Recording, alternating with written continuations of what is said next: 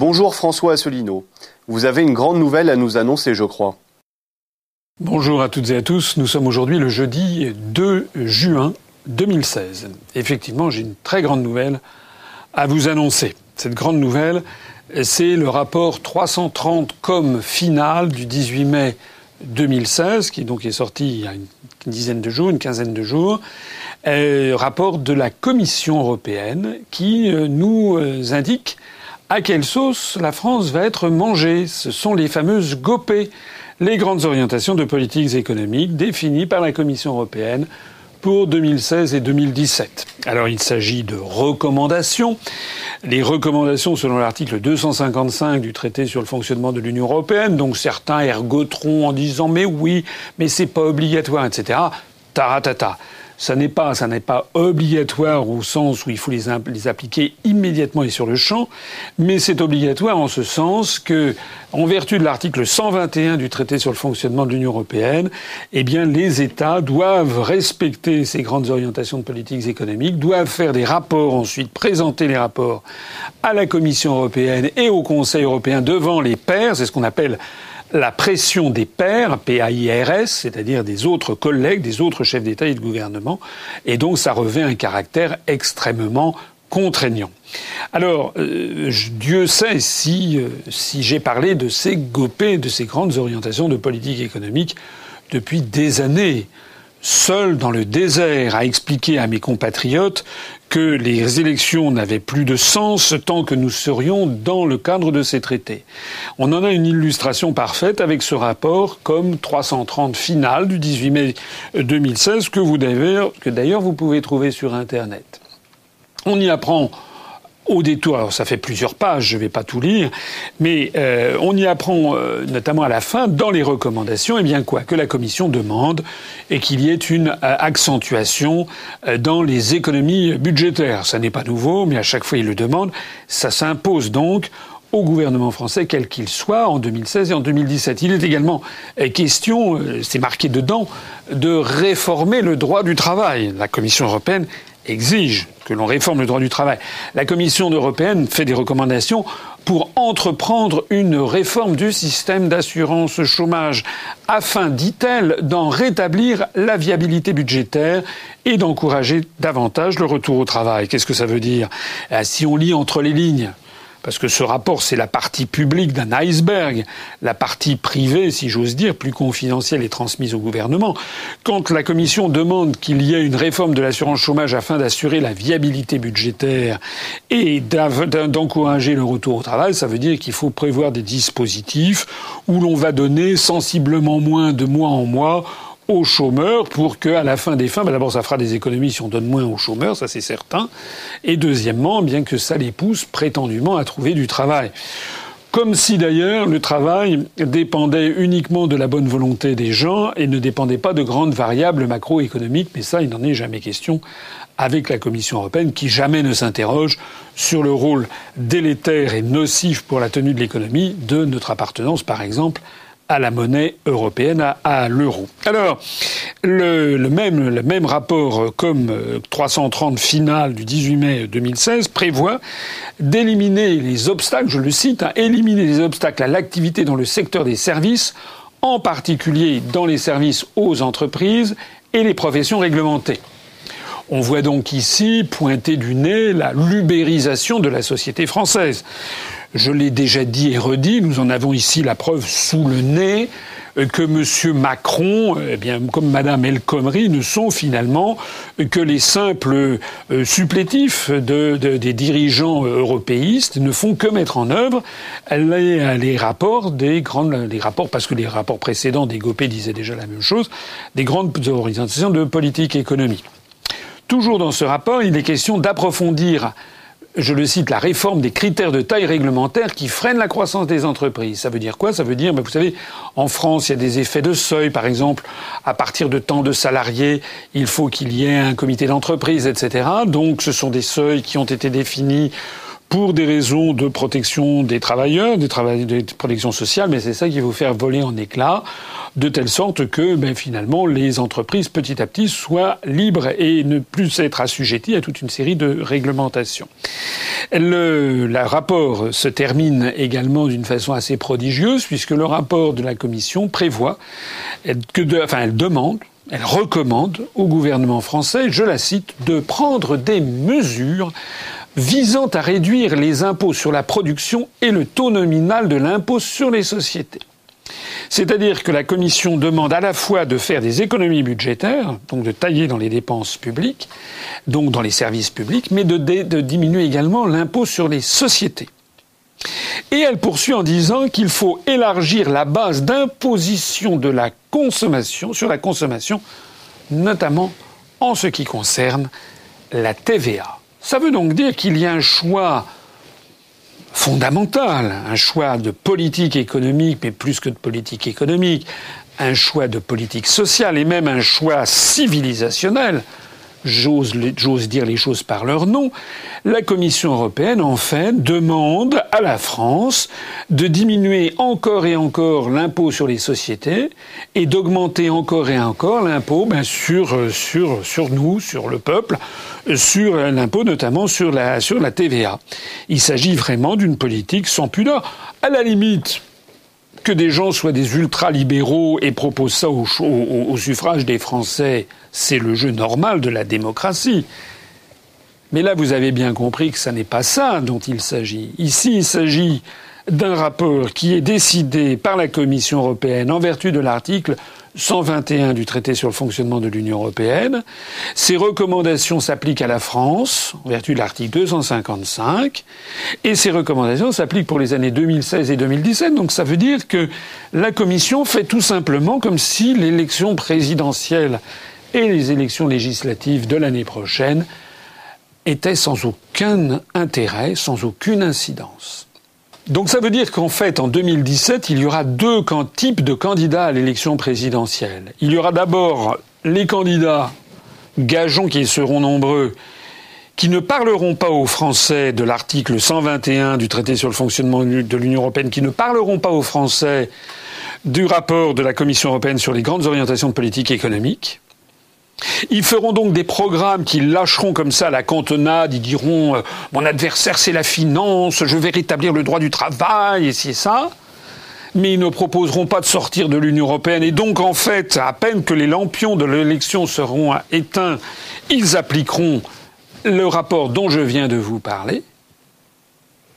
Et puis il y aura un candidat, moi je l'espère, si je parviens à avoir les 500 parrainages, qui dira aux Français la vérité? La vérité, c'est que tant que nous ne serons pas sortis de l'Union européenne en vertu de l'article 50 de du, du traité de l'Union européenne, nous serons obligés d'appliquer ce rapport d'égopé sur lequel, bien entendu, aucun grand média n'a fait de publicité.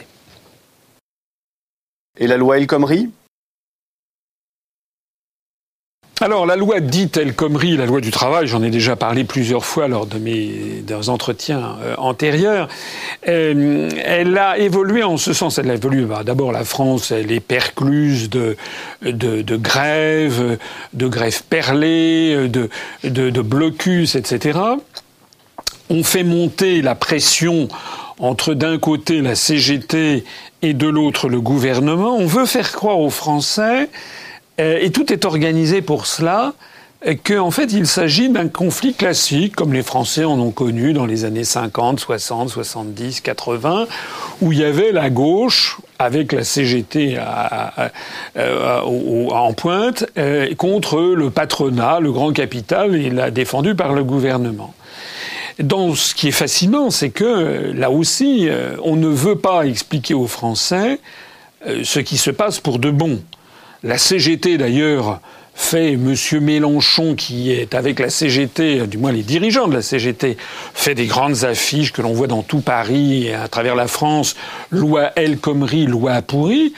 Euh, mais euh, il faut aller au-delà, M. Mélenchon. Il faut le dire, il faut dire ce qui se cache. Alors, pour être honnête, euh, ça a commencé, le masque a quand même commencé un petit peu à tomber, je pense que le succès de notre mouvement politique, le succès de mes entretiens d'actualité, de mes, de mes conférences et celles de, de, de, de Vincent Brousseau, de Charles-Henri Gallois, tout ceci euh, s'est beaucoup développé sur Internet et a commencé à porter ses fruits puisque de plus en plus de gens maintenant écoutent ce que nous disons et se rendent compte que nous disons la vérité. Alors j'en veux pour preuve, eh bien par exemple le Figaro, qui depuis maintenant une ou deux livraisons, le Figaro a fait quasiment un copier-coller d'un certain nombre de mes articles en expliquant à ses lecteurs que finalement la loi El Khomri était d'origine européenne.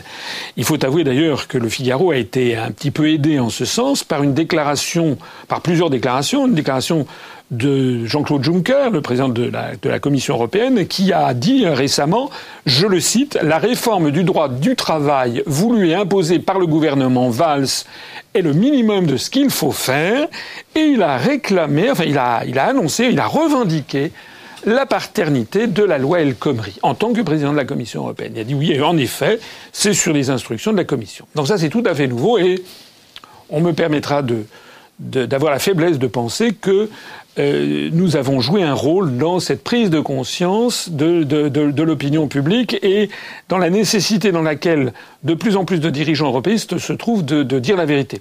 Monsieur Moscovici, le commissaire français, euh, commissaire européen de nationalité française, a dit exactement la même chose, qu'effectivement la loi El Khomri découlait des contraintes européennes. Alors, dans ces conditions, on a vu que Monsieur Jean-Luc Mélenchon, qui est chargé par l'oligarchie, semble-t-il, d'essayer d'empêcher la croissance de l'UPR, Monsieur Mélenchon, qui était un ultra ardent européiste, Monsieur Mélenchon, qui il y a encore deux, trois ans expliquait que vouloir sortir de l'euro, c'était être maréchaliste. Et bien voilà que Monsieur Mélenchon, sur son blog personnel, a dit, je le cite, la loi El Khomri, c'est la faute à l'Europe. Voilà. Mais ça s'arrête là, puisque le projet de Monsieur Mélenchon, c'est toujours la même chose une autre Europe. On va, va pas respecter les traités européens, mais on va faire une autre Europe. Et puis, bien entendu, jamais ou la moindre explication sur l'article 50. Au total, au total, ce qui est important, c'est de voir que les esprits évoluent. Les esprits évoluent dans le bon sens. De plus en plus de gens commencent à comprendre cette espèce de gigantesque coup d'État que représente la Commission européenne, la construction européenne. Et de plus en plus, un certain nombre de partis politiques sont amenés au vu notamment de l'ascension de l'UPR, à s'emparer de tel ou tel pan de ce que nous disons. Voilà. Alors, jusqu'où ira ce copier-coller? Euh, Je pense qu'il n'ira pas très loin parce qu'il y a toujours euh, la, la, ligne de démarcation fondamentale. C'est entre ceux qui disent qu'il faut sortir de l'Union européenne, c'est nous, et tous les autres qui trouvent toujours je ne sais quel motif d'élucubration euh, pour proposer encore autre chose. On l'a vu là, ces jours-ci, je crois que M. Dupont-Aignan s'est rendu en Angleterre, euh, aimablement médiatisé par Europe 1 pour dire qu'il était en faveur du Brexit et d'une autre Europe, donc il fallait bâtir une autre Europe. Hein. J'ai déjà dit, c'est le syndrome du sparadrap du capitaine Haddock dans Vol 714 pour Sydney. Vous savez, ce morceau de sparadrap dont on n'arrive jamais à se débarrasser. Donc ça, c'est l'Europe on en sort aussitôt pour y rentrer et pour dire on va faire une autre Europe. Non, nous on a dit, on redit, nous on est clair et net. C'est le projet même de la construction européenne qui est absurde, parce qu'il est absurde de vouloir mettre 28 États avec des intérêts nationaux, des histoires, des économies, des tissus sociaux, des tissus économiques, des traditions euh, anthropologiques et sociales, des langues différentes, des intérêts géopolitiques, industriels, économiques, commerciaux, culturels, linguistiques, j'en passe et des meilleurs, tous différents. C'est absurde de vouloir les faire entrer dans une camisole de force. Euh, voilà, ça ne marche pas. Donc nous, à la différence de tous les autres, nous disons qu'il faut en sortir une fois pour toutes. À vous entendre, la France n'est pas la seule concernée par ces réformes. Ben, effectivement, euh, parce que ça, c'est quelque chose aussi qui est typique euh, des, euh, des, journaux français et des milieux européistes de façon générale. C'est-à-dire qu'ils nous engagent toujours, mais la France est trop petite, regardez l'Europe, nous sommes tous européens, sauf que ils font silence sur ce qui se passe ailleurs. Or, ce qui se passe ailleurs, ben, c'est la même chose que ce qui se passe en France. En Belgique, par exemple, il y a ces jours-ci des manifestations contre, devinez quoi, la démolition du droit du travail, réclamée par qui Devinez qui? Eh bien, par la Commission européenne dans le cadre des GOPE, la GOPE appliquée à la Belgique, et qu'applique servilement le gouvernement de Bruxelles. En réalité, il se passe en, Belgique la même chose qu'en France. En Espagne, en Espagne, la situation est un petit peu différente puisque il y a eu des élections générales il y a quelques mois qui ont abouti à une espèce de blocage institutionnel euh, il n'y a aucun parti qui a la majorité, ils n'arrivent pas à s'entendre pour avoir la majorité, pour former une coalition de droite ou une coalition de gauche. Donc pour l'instant, c'est l'ancien président euh, du, gouvernement euh, de Madrid, M. Mariano Rajoy, qui expédie les affaires courantes, mais il va y avoir prochainement de nouvelles élections générales, puisque les Cortés, c'est-à-dire l'Assemblée nationale, a donc été dissoute. Il va y avoir de nouvelles élections pour essayer de trancher euh, ce nœud gordien par de nouvelles élections pour qu'une majorité puisse sortir. Alors il y a eu quelques jours euh, en Espagne, c'était le, 24 mai dernier, le grand quotidien madrilène El País, le plus grand, l'un des plus grands journaux euh, d'Espagne, a rendu public une lettre qui a été envoyée par l'actuel président du gouvernement espagnol, par M. Mariano Rajoy, à Jean-Claude Juncker, justement, au président de la Commission européenne dont je parlais à l'instant. C'est une lettre qui datait du 5 mai, et dans cette lettre, le, chef du gouvernement gouvernement espagnol se dit, je cite, hein, entre guillemets, il se dit disposé, une fois qu'il y aura un nouveau gouvernement, à prendre de nouvelles mesures budgétaires dans la seconde moitié de l'année. Lettre confidentielle, enfin la trahison totale.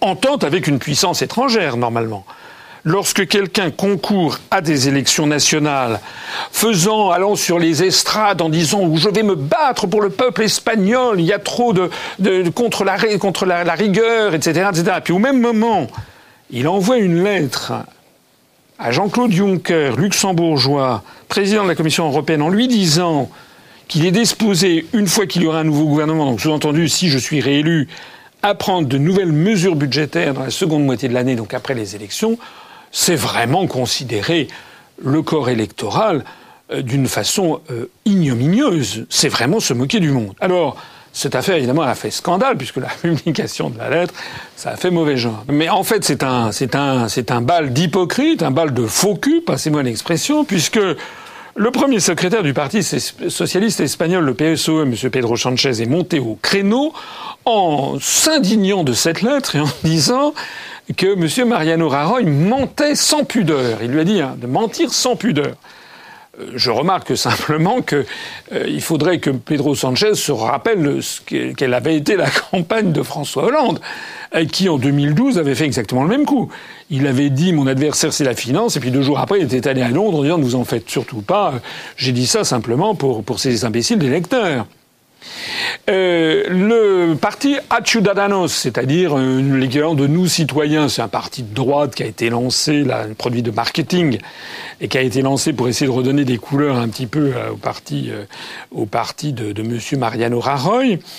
donc ce parti de centre-droit, lui, a reproché dans cette lettre que M. Rajoy, je le cite, s'engageait vis-à-vis de Bruxelles sans savoir s'il gouvernera. Militer le grand parti Ciudadanos, citoyen, qui se dit une force nouvelle, ultra-européiste bien entendu, au vu de cette lettre scandaleuse, il a reproché quoi? Il a reproché à Maria Renaud de s'engager auprès de Bruxelles sans savoir s'il gouvernera. C'est-à-dire qu'il ne reproche pas de s'engager auprès de Bruxelles, mais il se reproche de faire trop tôt en définitive. C'est incroyable. Et la palme peut-être de l'hypocrisie et de l'art tartufferie revient à Podemos. Voilà, le leader de Podemos, vous savez, paraît-il, cette euh, alliance, notamment, c'est un nouveau mouvement qui s'appelle Unidos Podemos, c'est une espèce d'alliance de la gauche radicale, mais radicale, version de Tsipras et Syriza, euh, voilà, d'ailleurs, l'animateur de Podemos, M. Iglesias, est très ami avec M. Tsipras, le grec de Syriza, et avec M. Mélenchon du Front de gauche en France. Donc ça, c'est la même engeance. Eh bien, euh, c'est tout ce petit monde, Unidos Podemos, donc cette alliance de la gauche radicale avec les communistes et les alliés régionaux, les autonomes, les indépendantistes catalans et les Verts, lui, ils ont, ils se sont indignés en disant que M. Rajoy avait, je cite, un programme occulte, le programme occulte du Partito Populaire, c'est-à-dire du Parti populaire. C'est vrai que c'est un programme occulte. Mais alors, que dire du programme de M. Tsipras et de Syriza de la gauche radicale? Et que dire du programme de Podemos? Puisque Podemos et les communistes espagnols, tout ce petit monde, c'est comme en France, refusent bec et ongle de sortir de l'Union européenne. Donc finalement, dans toute cette histoire, ben, Mariano Rajoy a eu simplement, si j'ose dire, la naïveté d'écrire noir sur blanc ce que les autres feront. En Espagne, comme en Belgique, la même situation prévaut qu'en France. La seule solution pour l'Espagne et pour la Belgique, mais ils le découvriront à leur rythme, c'est de sortir de l'Union européenne et de l'euro. Et la situation de la France par ailleurs bah, la situation de la France, elle se détériore. La situation de la France, ça n'est pas, ça n'a pas fait les grands titres des journaux, c'est pourtant très important. À Bercy, j'en parle en connaissance de cause, tout le monde sait que les contraintes budgétaires, encore une fois, ne seront pas respectées. D'autant plus d'ailleurs que M. Hollande, qui euh, rêve d'être réélu, a commencé à multiplier les cadeaux fiscaux, hein, le plan emploi, le plan de soutien aux agriculteurs, l'augmentation du point d'indice pour les fonctionnaires, etc., etc. Donc le coût de ces mesures budgétaire pour l'année 2016, c'est 4 milliards d'euros supplémentaires. Et en année pleine, à partir de 2017, c'est 5,8 milliards d'euros. Donc ce sont des sommes très très importantes. Et tout ceci, évidemment, est en contradiction avec les engagements pris à Bruxelles de diminuer le déficit budgétaire. Le résultat, eh bien, c'est que la direction du budget, à Bercy, a demandé à tous les ministères de ratiboiser dans leur budget et donc de faire 2 milliards d'euros d'économies. Ce qui signifie au passage eh bien, qu'il va y avoir des sérieuses réductions budgétaires. On va avoir notamment des réductions euh, budgétaires euh, en matière sur le, recrutement des, fonctionnaires euh, et toute une série de réductions de, de dépenses publiques. Ça tombe bien d'ailleurs, c'est également ce que demande le rapport sur les sur les GOP. Et puis alors euh, cette situation, alors je ne parle pas des grèves dans la loi El Khomri, on en a déjà parlé. La situation budgétaire est très mauvaise en France pour la énième année. Ce qui prouve au passage d'ailleurs que les réformes que l'on nous met, que l'on nous impose depuis des années ne portent pas leurs fruits. Et puis il y a également quelque chose qui continue de se développer, eh bien c'est que la France continue d'être vendu euh, par appartement avec des choses parfois tout à fait euh, stratégiques. Euh, dans les domaines des ventes, on a appris récemment, bah, j'en ai parlé je crois il y a quelques jours, on a appris la, la, la vente de, de centaines d'hectares à des intérêts chinois. Il est intéressant d'ailleurs de regarder que derrière ces intérêts chinois, notamment Beijing compagnie, la compagnie d'investissement de la municipalité de Pékin, euh, elle a, elle a racheté des terres arables, euh, donc notamment, je crois, dans la Beauce, par des centaines d'hectares, mais en partenariat, ça n'a pas été suffisamment souligné dans les médias français, en partenariat, en agissant avec JP Morgan, la grande banque d'affaires américaine qui est dans le coup. On dit toujours un fonds mystérieux chinois. Oui, oui, un fonds mystérieux chinois. Il y a derrière, il y a les Chinois, mais il y a aussi euh, les Américains. On a appris également ces jours-ci que le chinois, encore un, HNA, c'est pas H1N1, c'est pas le, pas le virus de la grippe aviaire, non, c'est un fonds d'investissement HNA euh, chinois qui a décidé de devenir le numéro un planétaire de ce qu'on appelle le catering, c'est-à-dire la, la, fourniture de, de, de, boissons et de, et de, nourriture à bord des, des avions sur la surface de, la planète. Eh bien, figurez-vous que le chinois HNA vient d'acheter, de s'emparer de, de qui était justement la filiale de restauration d'Air France. Alors c'est tout un programme, c'est-à-dire quand même c'était théoriquement le savoir-faire à la française. A priori, dans les avions d'Air France, on était fiers d'avoir de, voir de présenter des mets français. Probablement que ça restera encore un petit peu, mais euh, en tout cas, ce ne sont plus désormais des Français qui euh, serviront, euh, qui dit, piloteront euh, c'est le cas de le dire, l'entreprise qui, qui, fait le, service des boissons et des, aliments à bord des avions d'Air France, désormais, ce sont des intérêts chinois. Euh, qui, qui sont aux, commandes. Et puis je voudrais revenir, il y aurait mille choses à dire sur ces sujets dramatiques, que je voudrais revenir sur quelque chose que je n'avais pas cité en son temps, mais que je crois important puisque je parle en ce moment d'aéronautique. Je voudrais signaler que le 18 mars dernier, Airbus, Airbus Group a conclu un accord avec un fonds d'investissement américain qui est KKR et qui est d'ailleurs l'un des, principaux leaders de l'intelligence économique dans, le monde, euh, qui a partie liée d'ailleurs avec les services de renseignement américains, ça c'est une autre histoire. Eh bien, euh, donc Airbus a vendu pour 1,1 milliard d'euros à ce fonds d'investissement américain euh, toutes les activités électroniques de défense à ce fonds. Alors c'est extrêmement grave. Parce qu'encore, bon, la filiale de restauration des avions d'Air France a vendu à des Chinois, euh, c'est un peu triste, c'est même très triste d'un point de vue symbolique, mais vendre toute l'activité électronique de défense d'Airbus à un fonds d'investissement américain proche des services de renseignement américains, c'est de la haute trahison. La solution, c'est Macron? Ah Vous avez toujours la face ici. Finalement, je, parle beaucoup de Macron, euh, parce que ça va faire un troisième, troisième entretien, je suis obligé de parler de Macron. Il faut dire qu'il y a une raison pour ça, puisque Macron, euh, il, est question de Monsieur Macron, matin, midi et soir et la nuit. Il a détrôné, il a détrôné, fallait le faire, il a détrôné Madame Le Pen et Monsieur Philippot.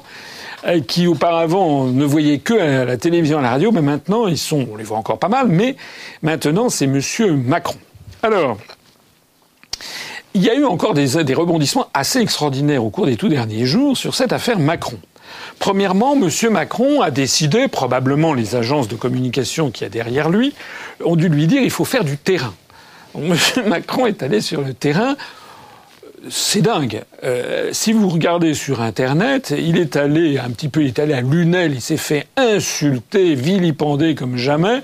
Il veut aller parler à des grévistes, etc. Et les gens, euh, c'est tout. Moi, à sa place, j'arrêterais parce qu'il se fait euh, humilier d'une façon, d'ailleurs sans réplique. Parce que lorsqu'il explique, par exemple, sur la loi El Khomri, il va expliquer, alors il est dans un costume très bien taillé. Il a d'ailleurs fait, il y a eu, ça a défrayé la chronique sur Internet. Il a dit, bon, si, si, pour se payer un costard, il faut travailler. Sous-entendu, les chômeurs ne fichent rien, c'est de leur faute. Mais moi, j'ai pas de leçon à recevoir. Si vous, n'aimez pas que la France soit bloquée, arrêtez de la bloquer. Mais voilà. Mais parce que, non, ce qui a bloqué la France, c'est le 49.3, monsieur Macron la meilleure façon de se payer un costard, c'est de travailler. Voilà. C'est de travailler. Mais. Donc ça a fait un tollé sur Internet. Il a dû ensuite se mordre les lèvres d'avoir dit cette sottise. Et puis après ça, il était à Lunel et là, il explique à des, à des chômeurs ou à des gens de la CGT, euh, il leur dit tous les bienfaits de la loi du travail. Donc les, les, les gens disent mais la loi du travail, on n'en veut pas. Il y a une grande majorité de Français qui n'en veulent pas. Et il dit oui, mais je suis là pour défendre la République. Mais, mais il n'a été élu par personne, ce monsieur Macron. Il n'est venu que par la faveur du prince. Et le prince en question, si on peut appeler ça un prince, c'est monsieur Hollande qui s'est fait élire en disant qu'il allait euh, faire tout le contraire de ce qu'il fait. Donc en fait, il est frappé totalement d'illégitimité. À sa place, j'arrêterai je ferai comme, euh, comme les autres, c'est-à-dire je resterai dans ma tour d'ivoire en attendant tout simplement le printemps 2017. Parce que ça va finir par mal se terminer un jour ou l'autre. Il, va se, ramasser, il va se faire entarter ou il va se, se ramasser des tomates au, visage. Ça serait pas bon pour la dignité de sa fonction. Mais là, il y a eu un truc encore plus extraordinaire. J'avoue que quand j'ai vu ça, je me suis un petit peu frotté les yeux pour voir si je, ce que je disais était exact c'est la déclaration qu'a faite Jacques Attali lors d'un colloque qui s'est tenu à, Paris. Euh, c'était au musée du Quai Branly, au musée des Arts Premiers. Euh, c'était euh, là il y a quelques jours, fin mai, fin mai 2016. Je rappelle que Jacques Attali, c'est euh, ce monsieur qui s'est toujours trompé sur tout, mais qui, semble-t-il, euh, est en mesure de donner ses instructions à tous les présidents de la République successifs. Il y a eu Chirac, Mitterrand, Chirac, Sarkozy et maintenant euh, Hollande. Et c'est monsieur, Attali qui, je vous le rappelle, il y a environ un an et demi de cela, était venu et nous avait expliqué, avait expliqué aux Français ben, que finalement Emmanuel Macron serait en gros le prochain président de la République et qui d'ailleurs il connaissait qui serait après lui. Bon, c'est d'ailleurs à partir de ce moment-là qu'on a eu droit au grand lancement de l'opération de marketing Macron. Eh bien là, ce qui s'est passé est assez drôle, enfin assez incroyable, puisque Jacques Attali a été interrogé lors de ce colloque Et, il a quelqu'un lui a posé euh, comme question de quoi Emmanuel Macron est-il le nom? Et Jacques Attali a répondu textuellement ceci. Alors je le lis pour ne pas me tromper. Monsieur euh, Attali a répondu de quoi Emmanuel Macron est-il le nom du vide Du vide de la politique française? Il incarne, il n'incarne que le vide que cette gauche qui veut à la fois être au pouvoir et ne pas y être parce qu'elle déteste la gauche de gouvernement. Il est le nom de ceux qui rêvent que la gauche ne soit pas au pouvoir. Emmanuel Macron a un talent fou, ça c'est ce que dit M. Attali, je lui laisse ce... En tout cas, il n'a pas un grand talent pour, pour, convaincre les, les, les, grévistes quand il va sur le terrain. Je l'ai repéré tout de suite, dit Jacques Attali, présenté au candidat Hollande, donc il confirme que c'est bien lui qui a créé le personnage politique Macron. Je l'accompagne toujours, je lui dis d'ailleurs ce que je pensais, si seulement il se saisissait d'un programme. C'est un assassinat en règle ou plus exactement, c'est euh, une espèce d'injonction. À l'évidence, M. Attali et les gens qui euh, pilotent toute cette opération Macron s'impatientent de voir que leur poulain, qui a été lancé, enfin, c'est inimaginable, la couverture médiatique de tous les grands médias du pays est à la disposition de M. Macron. On sort des sondages extraordinaires. Paraît-il qu'il y a 34, 35, 38% des gens qui rêveraient de voir M. Macron à l'Élysée, etc. Moi, j'en cherche toujours autour de moi. Si vous en connaissez, donnez-leur l'adresse du siège de, de l'UPR qui viennent se présenter parce que je pense que ce sont des, animaux rares. Euh, moi, je, n'ai jamais vu quelqu'un qui en pince pour M. Macron. Bon, par exemple, qu'ils sont 38% à la société française d'après les sondages. Mais on voit bien que cette oligarchie commence à s'impatienter de voir que ça tarde, que la mayonnaise tarde à, prendre et que l'opération En Marche, elle fait plutôt du surplace, je le disais la dernière fois.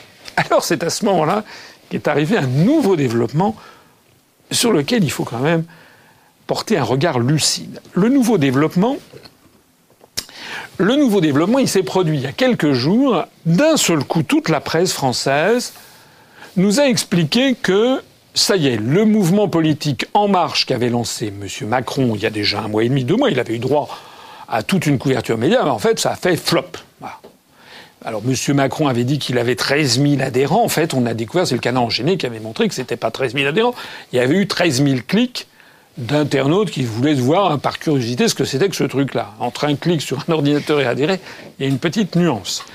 Monsieur Macron est, semble-t-il, un petit peu, un petit peu embêté. L'oligarchie s'impatiente. Jacques Attali a fait les déclarations que je viens de rappeler. Donc, Monsieur Macron est un peu pris à, voilà. Donc, euh, il a annoncé récemment, par exemple, qu'il y avait maintenant 50 000 adhérents en marche. Un jour, il va nous dire qu'il y a 10 millions d'adhérents euh, En Marche. Bon. Euh, et comme évidemment personne ne le croit, il a lancé un nouveau truc qui s'appelle les marcheurs. Donc, euh, on a vu dans le journal le, Parisien, par exemple, dans la Dépêche, etc. Je cite le Parisien qui disait des milliers de marcheurs ont préparé, préparé le porte-à-porte que le ministre lance ce samedi, c'était samedi dernier, pour un diagnostic du pays. Alors, écoutez bien ça parce que ça vaut quand même le coup. Alors, ce dont il s'agit, c'est ce que les spécialistes de marketing appellent du storytelling. C'est un mot américain qui veut dire on raconte une histoire. C'est un scénario, c'est de la politique spectacle.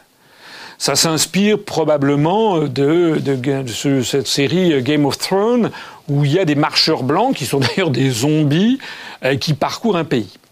En réalité, cette opération des marcheurs Macron, c'est euh, une opération qui a déjà été faite. Alors à l'origine, c'était la technique des témoins de Jéhovah, mais c'est surtout une technique qui a été développée aux États-Unis sous Obama pour préparer une campagne. Donc, la vraie, vraie, vraie raison de ce qui se passe en ce moment, c'est que M. Macron n'a aucune idée.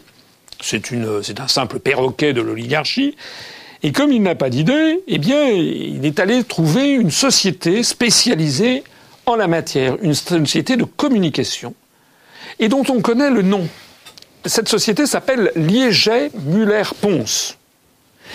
Et il y a un journaliste, que j'ai d'ailleurs déjà cité, je crois, dans un entretien antérieur, Meurice, de France Inter, et qui a révélé au public ce que tous les journalistes politiques français savent, mais n'osent pas dire. Tous les journalistes politiques français savent ce qui se cache derrière les marchands de Macron. la société Liéget-Muller-Ponce. Seul il y en a un qui a lâché le morceau. Cette société Liéget-Muller-Ponce, allez sur son site internet. Liéget-Muller-Ponce est une start-up en stratégie électorale fondée par Guillaume Liéget, Arthur Muller et Vincent Ponce, trois passionnés de politique et de nouvelles technologies qui se sont rencontrés pendant la campagne de Barack Obama en 2008. Progrès de la recherche en sciences politiques, open data, big data, nouvelles technologies, nous proposons aux candidats et aux élus des outils qui révolutionnent leur manière de faire campagne et d'interagir avec les citoyens. Alors, cette société euh, se prévaut sur son site internet d'avoir d'ailleurs organisé la campagne de porte-à-porte pour le PSOE en Espagne en 2015 en s'inspirant de la campagne d'Obama. Ça n'a d'ailleurs pas finalement porté chance puisque, je le disais tout à l'heure, les élections euh, qui ont eu lieu en Espagne, finalement, n'ont pas dégagé de majorité convaincante pour aucun des camps. Mais tout ceci pour dire quoi? Mais Pour dire que les marcheurs de Macron, quand on voit des milliers de marcheurs qui se mettent en route, c'est faux C'est un mensonge les journalistes, les journaux qui ont montré ça, il y a eu, on a vu 4-5 personnes à Lille, des jeunes, et puis un ou deux à Toulouse. C'est tout. Il y a fort à parier. C'est presque sûr que ces fameux marcheurs de Macron sont en fait des figurants payés par la société en question. S'ils ne sont pas payés, on a dû leur promettre je ne sais pas quoi, une bonne bouffe ou un truc comme ça. Il n'y a pas d'autre raison. Est-ce que vous connaissez autour de vous des gens qui se sont mis en marche pour Macron? C'est se foutre de la gueule du monde. Et c'est d'autant plus se foutre de la gueule du monde, je suis, grossier, mais ça le mérite, qu'il faut quand même aussi un moment euh, prendre un peu le recul des choses. Monsieur Macron est ministre de l'économie. Il est au gouvernement français depuis maintenant plusieurs mois, bientôt un an. Il est au gouvernement français l'un des principaux ministres. On parle d'ailleurs de lui comme d'un espèce de vice-premier ministre. Et vous avez ce monsieur qui n'a été élu par personne, qui est un quasi vice-premier ministre, et qui nous dit, sérieux comme un pape, qu'il envoie des marcheurs, on voyait dans le reportage du, journal La Dépêche où c'était des élèves de terminale, qui allaient faire du porte-à-porte -à, Toulouse, où ils se faisaient jeter évidemment par les gens, pour établir un diagnostic du pays. Monsieur Macron est le vice-premier ministre, il a besoin de garçons de terminale pour aller demander aux gens quel est l'état du pays Mais il fait quelle est la politique qu'il fait En vertu de quoi S'il se fonde sur quoi Et d'ailleurs, à quoi servent les services des renseignements généraux, enfin, qui ont changé de nom, du ministère de l'Intérieur à quoi servent les dizaines et dizaines de milliers de fonctionnaires du ministère des Finances qui sont sous les ordres de M. Macron et qui font remonter constamment à son cabinet des quantités d'informations sur la société française? Cette affaire Macron montre d'une façon euh, allégorique, incroyable, à quel point en fait les élites qui dirigent la France ont perdu la raison. Ils considèrent vraiment que les Français sont bêtes à manger du foin et sont capables d'avaler n'importe quelle manœuvre, n'importe quelle manipulation électorale. En quoi ils se trompent? Parce que si les marcheurs d'Obama, ça a pu marcher, si j'ose dire, eh bien les marcheurs de Macron, ça ne marche pas et ça ne marchera pas. Où en êtes-vous des parrainages? Ah ben vous avez le sens des transitions. Où en sommes-nous des parrainages? Eh bien, nous continuons. Nous continuons à rechercher les parrainages. C'est, ça serait mentir que de dire que c'est facile. C'est difficile et je voudrais rendre ici un vibrant hommage à nos démarcheurs à travers toute la France qui essayent d'obtenir et en obtiennent des promesses de parrainage pour l'élection présidentielle. Je rappelle qu'il en faut 500 et je lance ici un appel à tous ceux qui m'écoutent et en particulier aux maires des petits villages de France qui m'écoutent. On en, a vu euh, récemment, il y a un maire qui, qui, qui nous a écrit euh, spontanément pour, euh, pour parrainer, parce que grâce à Internet, de plus en plus de gens me connaissent et connaissent l'UPR. Je lance ici un appel aux maires des, petits villages de France en leur disant faites très attention. votre commune va être détruite dans les dix ans qui viennent dans le cadre des opérations de réforme territoriale. Environ 18 à 20 000 communes vont disparaître de la carte de France sur 36 000 au cours des dix ans qui viennent, par des regroupements forcés de communes. Moi, je rencontre des maires, je vois des maires de petits villages, ils sont complètement désespérés et ils savent que ce que je dis est vrai. Mais il faut arrêter de considérer qu'il y a une fatalité. Il faut, comme disait Charles de Gaulle, se redresser. Il n'y a aucune fatalité. Moi, j'ai déjà expliqué que moi, au cours de la campagne présidentielle, si je parviens à être candidat, je mettrai sur la table ce problème de la réforme territoriale. Je proposerai un arrêt immédiat des regroupements forcés de communes et un bilan de ces opérations qui sont, à travers toute la France, catastrophiques. Je m'adresse donc à tous les maires qui m'entendent. Ne partez pas battus. Ce à quoi on s'attaque avec cette fusion forceps de 25, 28, 30 communes d'un seul coup, c'est en fait de vouloir euh, euh, s'attaquer à ce qui fait l'âme et l'identité de la France depuis des siècles, des siècles, des siècles. Hein, les communes, c'était les paroisses sous l'Ancien Régime. Donc, à tous les maires qui m'écoutent, je leur demande de ne pas hésiter un instant, de ne pas avoir peur de présenter un candidat au Conseil constitutionnel, même si ce candidat n'a pas accès aux grands médias. Ça n'est pas un vote, c'est simplement la présentation d'un candidat. Et puis à tous les démarcheurs qui m'écoutent, je leur dis de continuer, de continuer les recherches, parce que j'ai vraiment bon espoir que nous pourrons tous ensemble parvenir à ce que je souhaite ardemment pour le mouvement, pour l'Union populaire républicaine, pour obtenir cette notoriété nationale qui nous est refusée en fait actuellement, ce qui permettra une croissance verticale de notre mouvement à partir du moment où je serai officiellement candidat. Auriez-vous d'autres sujets à aborder? Je crois que j'ai déjà parlé assez longtemps, mais il y a quand même un sujet d'une extrême importance sur lequel je voudrais terminer cet entretien d'aujourd'hui. C'est un sujet d'une extrême importance et qui, en fait, n'est pas traité correctement dans les grands médias. Il en est question un petit peu, euh, euh, comme ça, vaguement. Euh, mais et de façon totalement, totalement fallacieuse et biaisée. Ce que je veux dire, le sujet que j'ai à l'esprit, c'est ce qui se passe à l'est de l'Europe avec les manœuvres de l'OTAN, les projets d'élargissement de l'OTAN et les postures de plus en plus agressives prises par Washington et les pays de l'OTAN vis-à-vis de la Russie. Il faut savoir, je ne sais pas si vous le savez, parce que tout a été fait que pour que les Français ne le sachent pas, que euh, au cours du mois de mai qui vient de s'écouler, du 2 au 23 mai, il y a eu des très grandes manœuvres militaire de l'OTAN en Estonie, donc qui est ce pays balte, le plus au nord des trois pays baltes, qui est au bord du golfe de Finlande, qui fait face à la Finlande, mais qui est frontalier de la Russie. Sous le nom de Spring Storm, c'est-à-dire tempête de printemps, c'est tout un programme. Hein. Je rappelle que la tempête du désert, Desert Storm, c'était quand même l'attaque contre, euh, contre l'Irak.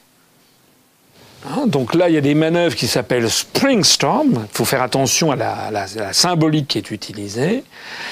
Ces manœuvres militaires ont été les plus importantes de l'histoire euh, du pays depuis son indépendance. Il y a neuf pays de l'OTAN qui ont participé à cette opération l'Estonie, la Lituanie, la Lettonie, donc les trois pays baltes, la Pologne, l'Allemagne, les Pays-Bas, le Royaume-Uni, le Canada, les États-Unis et même et c'est presque encore plus inquiétant, la Finlande, alors même que la Finlande n'est pas membre de l'OTAN.